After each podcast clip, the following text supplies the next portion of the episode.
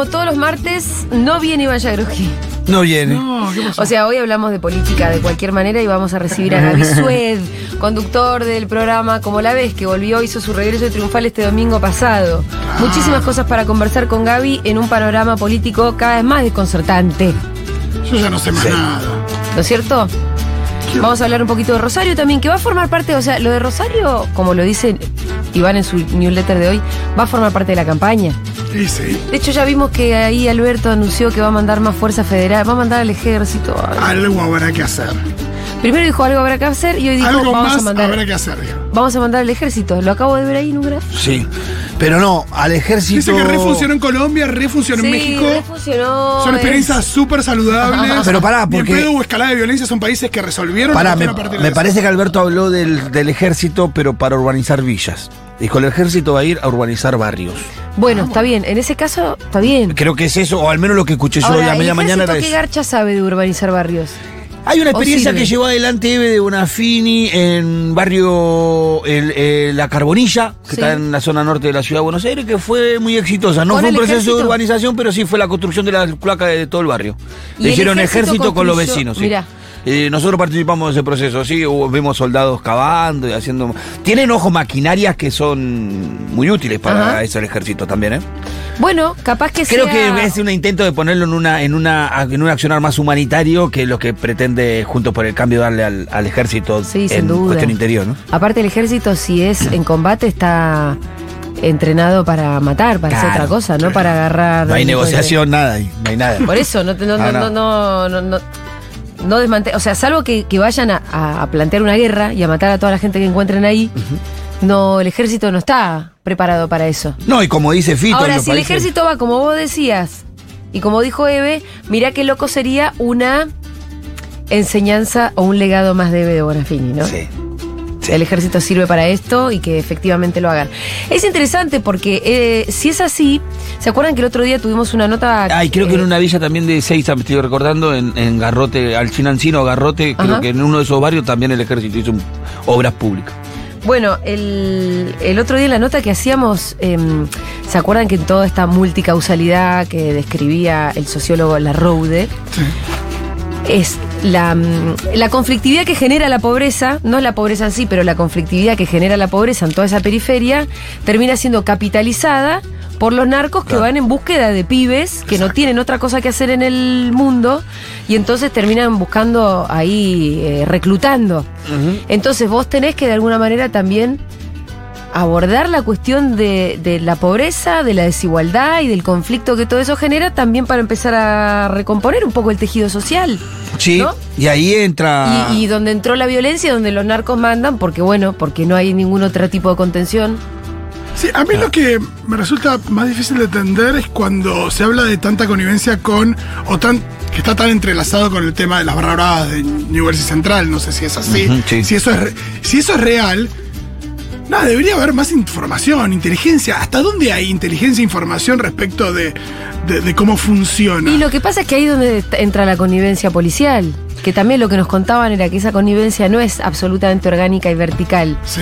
No es que el jefe de la policía Sí, sí, manda a todos a que trabajen de la misma manera con los narcos. No habría este desorden si fuera así. Claro, el problema es que está atomizada la connivencia. Entonces vos tenés bandita de policías que laburan con bandita de narcos y ahí es donde lo, Pues, eh. Son células que están separadas unas de otras. lo que tenés que hacer es correr a toda la policía de, eh, local. Que inclusive es esas Correr a células... toda la policía local. Porque son esas células las que se están disputando la territorialidad, que es lo que hay.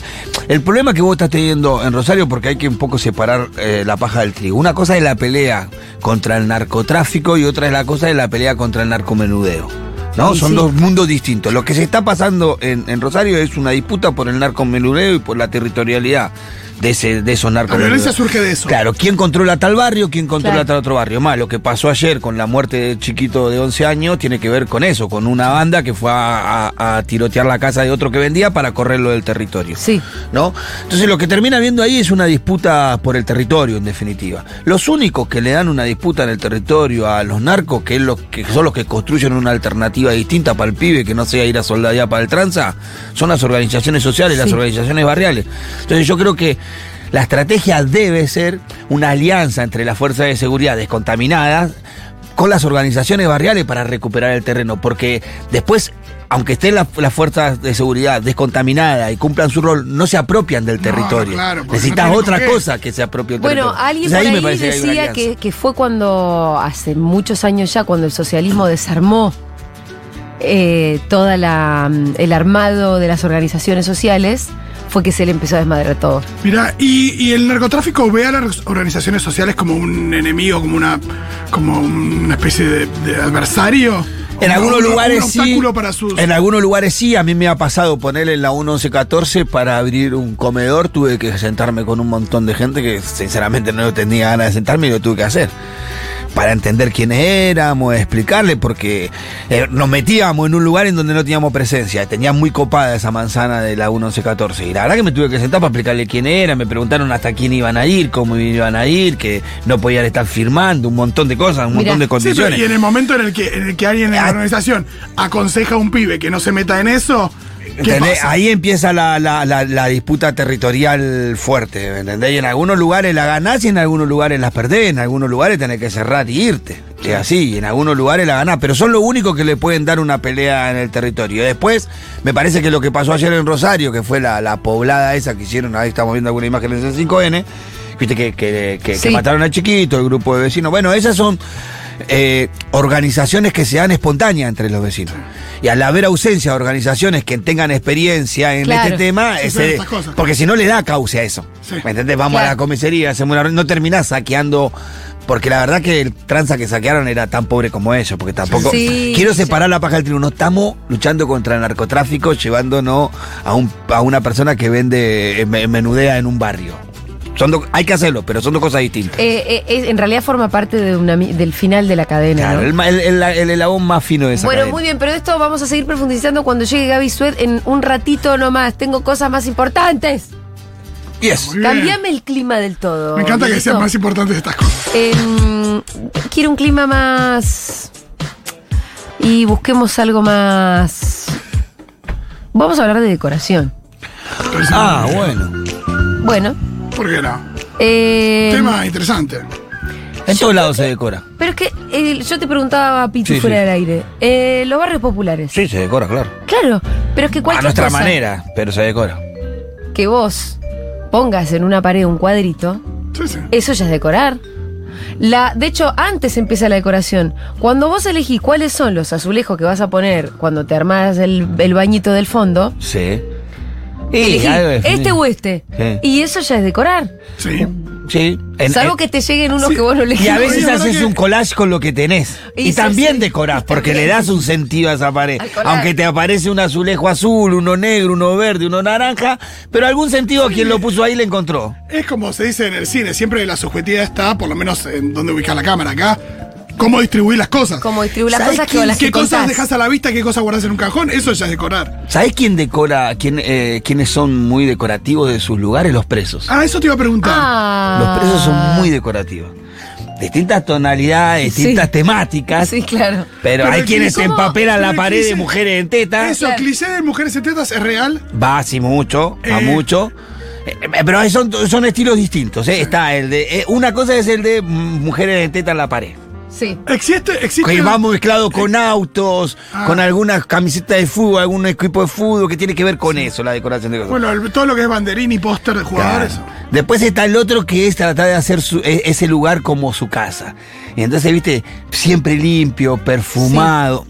Eh, pero el perfume es una parte de la decoración. Eh, eh, sí, el perfume de ambiente, El perfume de ambiente, decir, claro. sí, sí. Bueno, fa- se fabrican sus perfumes de ambiente eh, con un desodorante, eh, vos le pones un poco de crema enjuague con un poquito de agua, en el invierno no puedes hacer esto porque en verano te cae el calor, y lo pones sobre el calentador y eso va alargando un vapor que mantiene Un un, olor muy agradable todo el Es tiempo como ahí un adentro. difusor. eh, Claro. ¿Y eso también Eh, hacen los presos? Sí, claro, sí. eh, de- de- el, el convertir.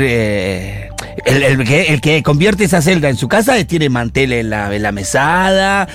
Escúchame, visto ¿te hasta- dejan pintar las paredes si un familiar te trae pintura? En algunos lugares sí, en otros no, Ah. depende el, el- el- el nivel de seguridad que tiene el pabellón. Ah. Si es de máxima seguridad es más complicado, si es de seguridad media o mínima es más fácil conseguir y pintura. podés traerla. pintarte. Y podés pintar, ¿No te podés pintar el pabellón. Si empapelás por una pared, por ejemplo. Ah, bueno, no, ¿qué es no, esto? ahí ya, sí, bueno, ya, ya te van a hacer otra vez. bueno. Ay, me encantan los empapelados. Bueno, todo esto porque surge. El otro día vino eh, a mi casa una youtuber que históricamente yo la conozco de, de, mm, hace muchos años militábamos juntas en la cámpora. Un día casualmente me encontré, me la encontré como youtuber de decoración. Mirá, Digo, ¿qué hace, Maricín? ¿qué hace siendo youtuber de decoración? Porque soy youtuber de Ah, sí, bueno, resulta que tenía todo un recontra recorrido. Igual te digo, ¿y por casa cómo andamos? Porque al mismo tiempo, digo, vos tenés todo tu costado militante y comunicador y tenés todo ese costado que tiene que ver con, no diría la decoración, pero ciertas cuestiones que tienen que ver con el vestuario. Eh, sí, sí, pero tampoco. Pero ella no, no, hizo- pero no te dedicas a eso. no me dedico a eso, es como parte de la, de la vida. pero es propio de tu identidad. Ella hizo, o sea, hizo un canal de YouTube sobre decoración. Y ella es muy divertida, entonces eh, se ríe de algunas casas de los famosos. Por eso, pero siendo, siendo, tiene Sí. una historia militante y militante popular, Sí. Digo, imagino que su visión sobre la decoración Es también está atravesada por su mirada política. Eh, sí, y esa fue una de las preguntas que me hizo. Claro. Me dice, ¿vos pensás que vos decora- como que la decoración que vos llevas a cabo tiene algo que ver con la forma en la que pensás? Y mi respuesta fue, bueno, para empezar sí, porque me parece que la gente, o sea, uno puede tener un gusto estético, pero además cuando vos no tenés un montón de plata, la verdad que la decoración tiene más que ver con un recauchutaje de cositas que vos fuiste ad- adquiriendo a lo largo de tu vida y que en un punto vas juntando en tu hogar y que terminan teniendo un sentido. Sí. Muy distinto a la casa, por ejemplo, de Tinelli, donde justo, justo ayer Sí. sacó un TikTok, no sé si lo viste vos, Me espanto. donde él dice, le voy a mostrar cinco cosas que están en mi casa y que yo no sé ni cómo llegaron acá ni para qué carajo sirven. Ah, pues eh, contrató un decorador, una decoradora. Obvio, claro. eh, Tinelli se pone una casa y contrata un decorador, el decorador va y compra objetos. Y todo eso termina siendo muy impersonal porque no son objetos que Tinelli Claro. encontró ¿Sabes en un Siempre viaje me, que hizo. me acabas de desasnar. Siempre me pregunté, ¿quién puede ir a comprar una bola que la pone en la mesita allá? Que, Un ¿cómo? decorador. Claro, claro, eso lo hacen porque. No, no, claro, porque aparte no si, lo uno hace piensa, lo hace si alguien. uno piensa en Tinelli, que Tinelli, bueno, lo vemos hace 35 años en televisión, Sí. digo, no sé, yo me imagino no sé, un cuadro de San Lorenzo, cosas como que tienen que ver con el mundo de Tinelli, eh, una tele antigua o alguna foto de Badía, qué sé yo, cosas que le Claro, gustan a Tinelli. claro. Pero no, son todo un montón de cosas que... Oh, mirá Sí. qué loco. Una bola que no sabe para qué sirve, Claro. un centro de mesa que era como un plato volador al qué que ridículo. nunca le pusieron porque- cosas no adentro. Po- Porque eh, eh, cuando vos decorás tu casa, algo que vos pones ahí. Es que es sí. tu identidad en un punto que vos pones ahí. Entonces, bueno, eh, eh, Si me hacía esta pregunta y yo decía, bueno, sí, tiene que ver con que cuando vos esto. Después tenés gustos personales, Claro. porque a mí, por ejemplo, se ve que me tira mucho la, una, una estética más vintage. Entonces, Claro, todo, todo esto, todo esto que vos dijiste respecto de tu mirada es posible a partir de tu gusto por, por lo vintage, porque si no, todo esto que vas juntando a lo largo de tu vida, si a alguien le gusta una cosa más moderna, Y no, no, por eso digo que en realidad, cuando uno. Creo que todos decoramos en un punto. Sí, claro, Entonces, todos todos tenemos un gusto distinto. Los, los que menos decoran al final son los que crees que más, los que creen que más decoran. Claro. Son los Tinelli. Sí, Son los que no contratan a un profesional decorador, pero al final eso eh, no decoran. Y no habrá Sino profesionales de decoradores que te dicen, bueno, ¿qué Sí. te gusta? Porque imagino que, no sé, yo me siento con. Tinelli me dice, decorame la casa, y no te digo que le voy a comprar un póster en la esquina de San Lorenzo, pero digo, bueno, busco alguna pieza de arte que tenga que ver con San Lorenzo. Ahí, estas cinco cosas no pueden faltar, decir Claro, Sí, pero aún así no es así. No es personalizado, Porque o sea. no es la colección no, no. de cosas que vos No, una obvio. vez compraste una co- un aparte- viajecito No, que te hiciste. Porque aparte vos le vas a dar ubicación a esas cosas en determinado lugar. Con eso. Por ejemplo, nosotros tenemos, diseñamos, ¿no? en la casa, la parte de abajo de mi casa, mi comedor, mi cocina la diseñamos con Débora, como queríamos. Acá va la barra, acá va esto, acá lo otro. Y las decoraciones las terminamos a armar hace un año más o menos. ¿Y por qué eso bien va? Vaya va- poco. Bueno, tenemos una- un cuadro de Eva, un cuadro de Néstor, un cuadro de Cristina. Eso está ahí porque es parte de nuestra identidad. Sí. Pero aparte ahora armamos una como un mueblecito que tiene varios estantes. Que ahí, ahí vos mirás eso y vos mirás la identidad de mi familia. Ahí la encontrás en un vasito a mi mamá, Claro. lo encontrás al Diego, lo encontrás a Perón, a lo encontrás a Boca, pero también encontrás lo que le gusta a Kiar. Ese mueble habla mucho de eso. Y eso si no lo hubiéramos hecho nosotros, seguro no tenía ese poder. Si lo hubiéramos hecho decorarlo vos, una decoradora. No, aunque la, aunque la decoradora te pregunte, bueno, ¿cuáles son tus. Claro. ¿Cuál es tu ideología? Te voy a ir a comprar una foto de Eva. No sería Ah, lo no. mismo que la que vos encontraste en un lugar. 11 40 66 000, queremos un mensaje. ¿Cómo decoran ustedes? ¿Qué piensan de todo esto? En el video que hicimos con Maricín, eh, mencionamos a una persona que para mí fue como bastante fundamental para empezar a entender que yo también decoraba y para pensar en, eh, en, en que me diera ciertas claves Ajá. para cómo ir poniendo linda la casa de uno, pero con el gusto personal de uno. Y era un blog que creo que ya no existe, de nombre Casa Chaucha. Ah, me acuerdo ¿Te acuerdas? que- chanchó, ¿No, me, no me lo recomendaste vos, capaz? Puede ser, puede ser. Es una época que me gustaba bastante ese blog. Sí, sí. Bueno, estamos en comunicación con su autora, María Tórtora. Hola María, ¿cómo estás? Hola chicos, ¿cómo están? ¿Qué haces? Ahora te fuiste como muy lejos. ¿Dónde estás? Eh, no, ahora estoy un poco más cerca. Me, me re fui de gira y volví. Ahora estoy medio entre La Plata y, y Buenos Aires. Pero estuve, estuve girando por el país hasta que me di cuenta que tenía ganas de volver. Eh, girando por el país quiere decir que te fuiste como nómade. Algo así, con dos pibes. Con dos, hay que ser nómade con dos pibes. Wow. Sí, sí, sí. Eh, pero eh, divertido, qué Sí. sé yo. O sea, ahora empezaba en primer grado y dije, bueno, dale. Un, Ah. poquitito de estructura. Momento de que Un vayan a la poquito. escuela. Sí, no, igual iban, iban. En donde caíamos, iban. Claro. Eh, pero bueno, un, un poquitito más de estructura, un poquito más de mediano plazo. ¿no? Bueno, yo Eso, la- la como a- última- hacerme grande. Yo te perdí el rastro cuando estuviste, te fuiste a vivir como a Mashwitz en un momento, ¿no? Sí, exacto. Y después de Mashwitz. ¿a dónde fuiste?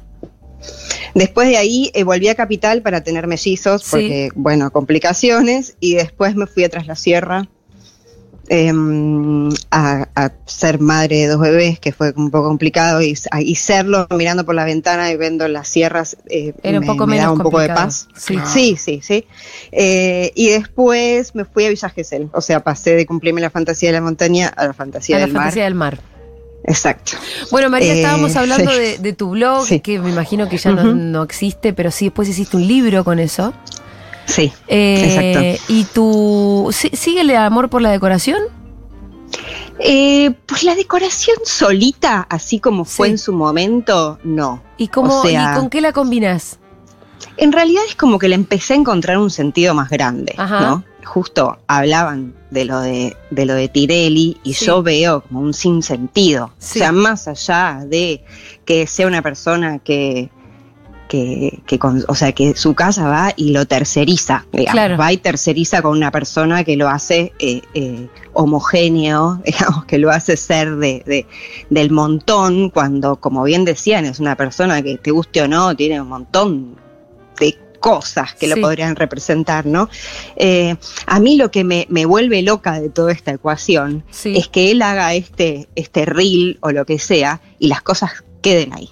O Claro. sea, hay un momento Sí, en donde vos decís, ¿La tirás? hay un momento en donde vos decís, esto, mira, esto no tiene sentido, La ¿no? tiro. Y lo volví a poner y me, seguí- me, me volví a sentar a tomar el café en esa mesa ratona con esa bola que no, no tiene sentido, pero no hago nada. Tipo, No, es no, momento sí. de decir, se va y viene algo de San Lorenzo. Claro. O sea, por decir, ¿no? Claro. En algún momento uno se lo tiene que plantear. Eso me parece como el sinsentido más grande. Porque después si va y hace lo que hace todo el mundo de su clase, bueno, pero en algún momento te, tenés- te tenés que dar cuenta, me Sí. parece. Bueno, él se empezó a dar cuenta ayer. Él empezó a dar cu- darse cuenta cuando decía, che, acá hay cosas que no sé de dónde Sí, igual salieron y es no raro hacer un video para decir que sos medio boludo. También es raro eso, ¿no? Y, pero no, cuando sos muy boludo no te das cuenta de eso tampoco. Sí. Es que Estás- también en la, eh, perdón, en la búsqueda de hacer contenido, o sea, Claro, por sí, ahí sí, el, el sentido tuvo el hacer contenido nada más, Claro, ¿no? O sea, no preguntarse nada tampoco. Pero además, eh, creo que yo lo decía ahí en el video que hicimos con, con Maricín, eh, es un defecto de, por lo general, de la gente con mucha plata. Debe haber otra gente con mucha plata que no, que aprovecha su muchísima plata para tener casas maravillosas pensadas por sí, Sí, o, mismos. que, o que tiene esas inquietudes que también muchas veces son de las clases pudientes, el acceso a, a cierta cultura y demás, también por tener otros derechos, Sí. otro, perdón, otras necesidades Pero es que totalmente cubiertas. A mí me pasa de que todas las veces que fui a, a casas con mucha plata, siempre encontré la misma falta de personalidad. Siempre. Sí, sí, sí. Eh, es, es muy probable que haya, bueno, hay como en, en- en todo- en todos los, los universos, como esta cosa del encajar, que es más fuerte y tal vez donde se permiten jugar un poquito es en, es en sectores más privados, por ahí en el estudio, Sí. en el playroom, en la sala de no sé qué, pero los sectores sociales, te- te- o sea, tienen que decir que, que, sos de esa clase social, digamos. O sea, hay algo como, sí, como del, del- del- de los mandatos, ¿no? Que, que ta- también debe ser mucho más difícil salir de los mandatos en, en- en esas esferas, me parece. Eh, María, te interrumpí cuando me vení, cuando yo te había hecho la pregunta de la decoración ya solita no te interesa y yo te decía, bueno, ¿y cómo la combinás? ¿Con qué la estás combinando? ¿En qué estás pensando? Y por ejemplo, ¿no? Eh, ya te, te, te- te agarro a vos, Julia. O sea, Sí. yo conocí tu casa hace muchos años. Que no era la que, vos la, podés- la que tengo ahora. Pero No era, era la- otra, Las cosas otra, eran total. básicamente las mismas. Pero, bueno, está bien, yo fui de noche. Para mí hay algo de los climas. Sí. Eh, vos decís, a mí me gusta el vintage. Y para mí es como que es corto decir eso. Vos sos una mina que tiene un montón de intereses y te encanta el cine y tenías unos pósters de unas películas eh, viejas divinas. O sea, hay algo ahí del clima Sí. que lo- las cosas vintage te ayudan a crear esos climas, sí. digamos. Pero, no es solo Como eso, que- claro. Sí, a ver, claro, vos sabés más sobre lo tuyo, pero quiero decir que para mí son un vehículo para como un sentido estético más Ajá. grande que simplemente la decoración, que es lo que el mundo que vos querés armarte, ¿no? Y, y las, los elementos son simples vehículos, que vos por ahí con las mismas cosas puedes recrearte diferentes mundos y no hace falta ser estricto, ¿no? Como Sí. lo que la No, decoración te trae, que Claro. son los estilos, esto es vintage. No es que todo moderno, es vintage, es sino que hay algunas cosas y resulta que combinaban bien cosas de distintas épocas también. Cla- bueno, es que ahí también está esta cosa de, y sí, en la decoración hay un montón de reglas, un montón de cómo se hace, de qué va con qué, y en realidad el denominador común sos vos, Sí. que sos la persona que eligió todo eso. Entonces, para mí que si hay como cierto juego y, y- y observación, vas a hacer que todo eso quede bien. Claro, claro. Porque sos vos, digamos, que no hay sin sentido, no, no hay una incoherencia en tu persona. Me encantó el, no- el denominador común sos vos cuando se trata de decorar. Yo sabía que te iba a encontrar una definición perfecta. Qué bueno.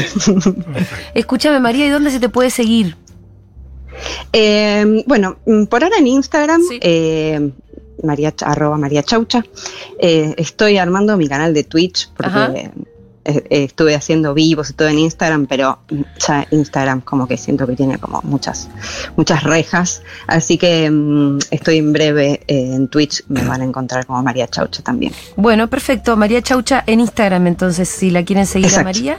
Sigue habiendo ideas para hacer cos- para, para cositas lindas en la casa.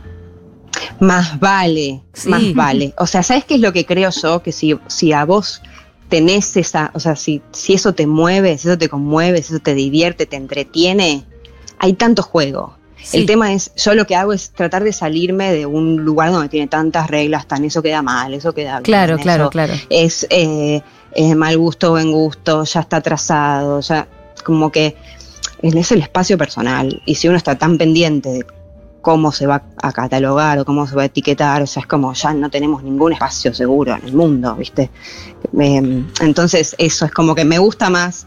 eh, por supuesto que la cosita linda, pero una cosita linda como modo de, de- de pasarla bien y no estar con un palo en el orto pensando que esto me va a quedar como el orto y esto le voy a preguntar a esta a ver cómo queda, como es lo que suele pasar, ¿no? No, que la gente Sí. no se anima. Para, hacer eh, y además hay una cosa que define a tu hogar, que es justamente tu hábitat, con lo cual no necesitas la validación del No, resto. Claro, no le falta. Exacto. No te lo- salvo estamos cuando todo el viene tiempo la gente a comer. buscarla también y a mostrarla también. Entonces ahí ya cagamos. ¿entendés? Por eso para mí es cuanto más quede en el ámbito de lo privado, donde Sí. puedas hacer lo que se te cante el culo, es donde mucho más vas a encontrar, te vas a hacer que ese lugar te guste y que no te importe si pones la camiseta del cuadro que te gusta, o sea, no sé, porque Tinelli no lo haría, porque, ay, no, ¿cómo María, Tinelli va a estar así? Pero sí. al, al margen de, al margen de, de tratar de ponerle uno su propio estilo y demás, eh, o su identidad, ¿no hay una cosa medio homogeneizante también, no sé, en Pinterest o en ciertos blogs o lo que sea,